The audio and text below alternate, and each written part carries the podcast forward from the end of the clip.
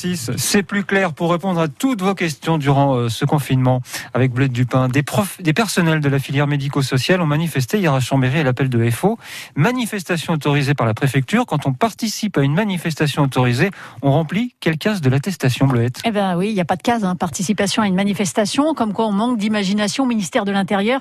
La préfecture de la Savoie conseille, si ça vous arrive dans les prochains jours, d'écrire à la main sur une feuille. Bien. On parlait hier des déménagements. Alors ça évolue, comme beaucoup de choses d'ailleurs, de jour en jour. Oui, les déménagements qui sont autorisés, on le rappelle, pendant le confinement avec un justificatif.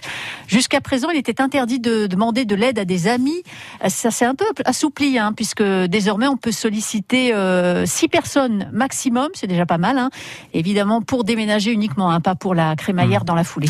Question sur notre page Facebook. Est-ce que l'employeur doit participer aux frais liés au télétravail et doit-il fournir les outils, alors c'est-à-dire téléphone, ordinateur, abonnement Internet.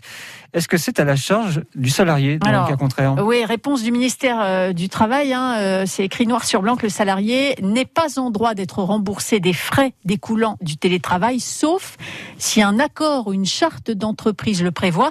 Mais cela ne tient pas devant un tribunal. La Cour de cassation dit clairement que les frais professionnels engagés par le salarié doivent être supportés par l'employeur. L'URSSAF a même dressé un tableau des frais qui peuvent être remboursés et le niveau de prise en charge.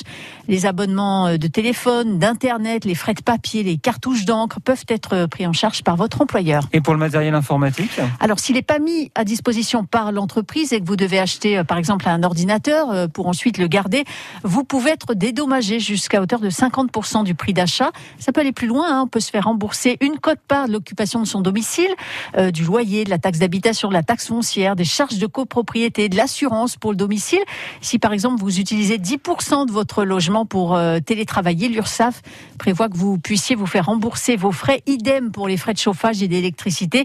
Mais là, vous rentrez sans doute dans un beau rapport de force avec votre employeur. C'est vous qui voyez, comme disait Chevalier Lespalès. Il y en a qui ont essayé.